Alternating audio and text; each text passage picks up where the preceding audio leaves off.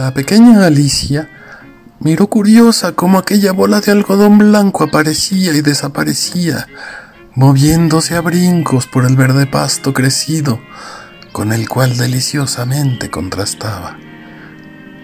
Una risilla tierna escapó de sus finos labios, labios de muñeca victoriana. Pronto su rubia cabellera ondeaba al viento mientras perseguía al zigzagueante conejo. Este se detuvo un instante para verla, al tiempo que consultaba un brillante reloj con cadena de oro.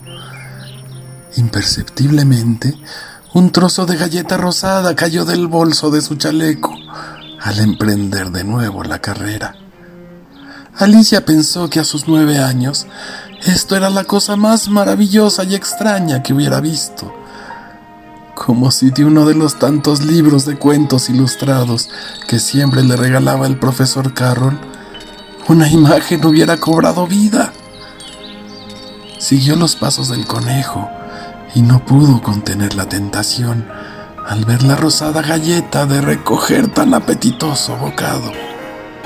Mientras daba fin al postre con pequeños mordiscos, llegó al final del camino el animalillo se introdujo por un orificio apenas lo suficientemente grande para él.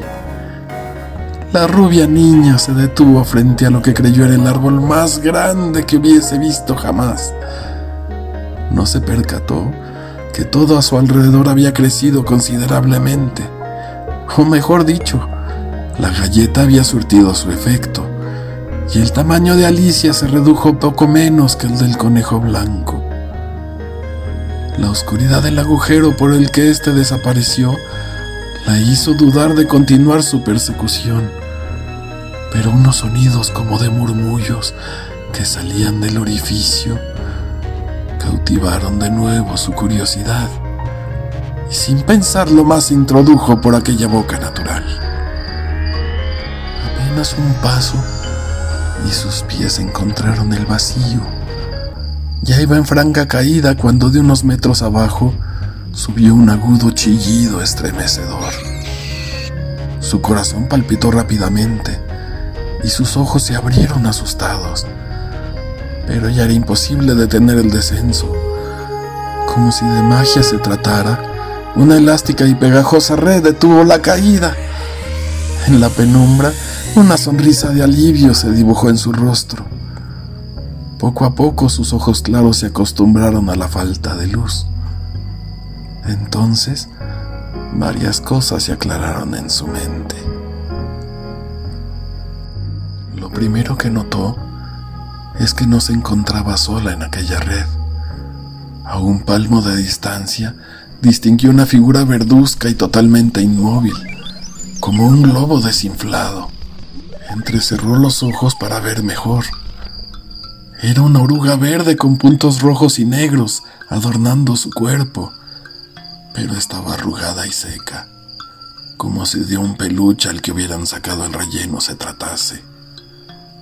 Esa idea le resultó desagradable, por lo que giró la cabeza solo para descubrir a un lado de ella, no tan cerca, el esqueleto de un gato, al que solo los ojos y los dientes, como en una mueca de sonrisa permanente, le brillaban en la oscuridad.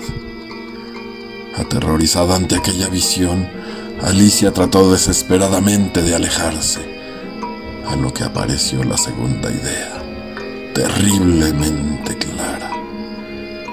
Esto no era una red, y de ningún modo estaba segura.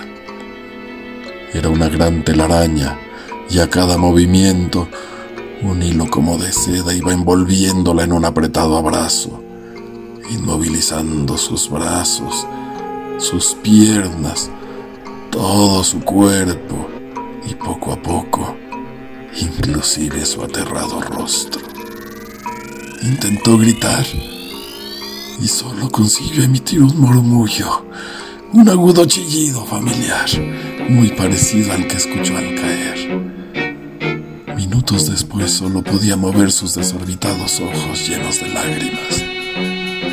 Miró y miró en busca de un escape, hasta que algo que se movía un poco más allá llamó su atención. justo donde un leve haz de luz iluminaba.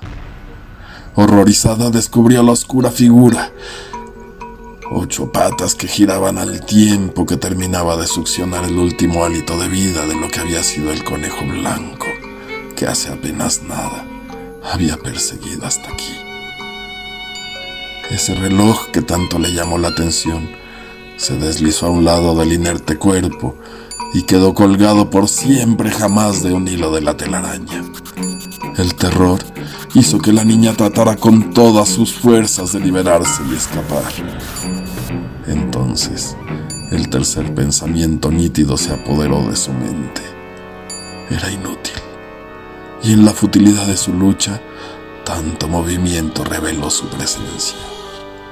La horripilante araña coronada se giró y la gran mancha roja en forma de corazón fue perfectamente distinguible en su vientre. Al mirarla avanzar, un último pensamiento la inundó.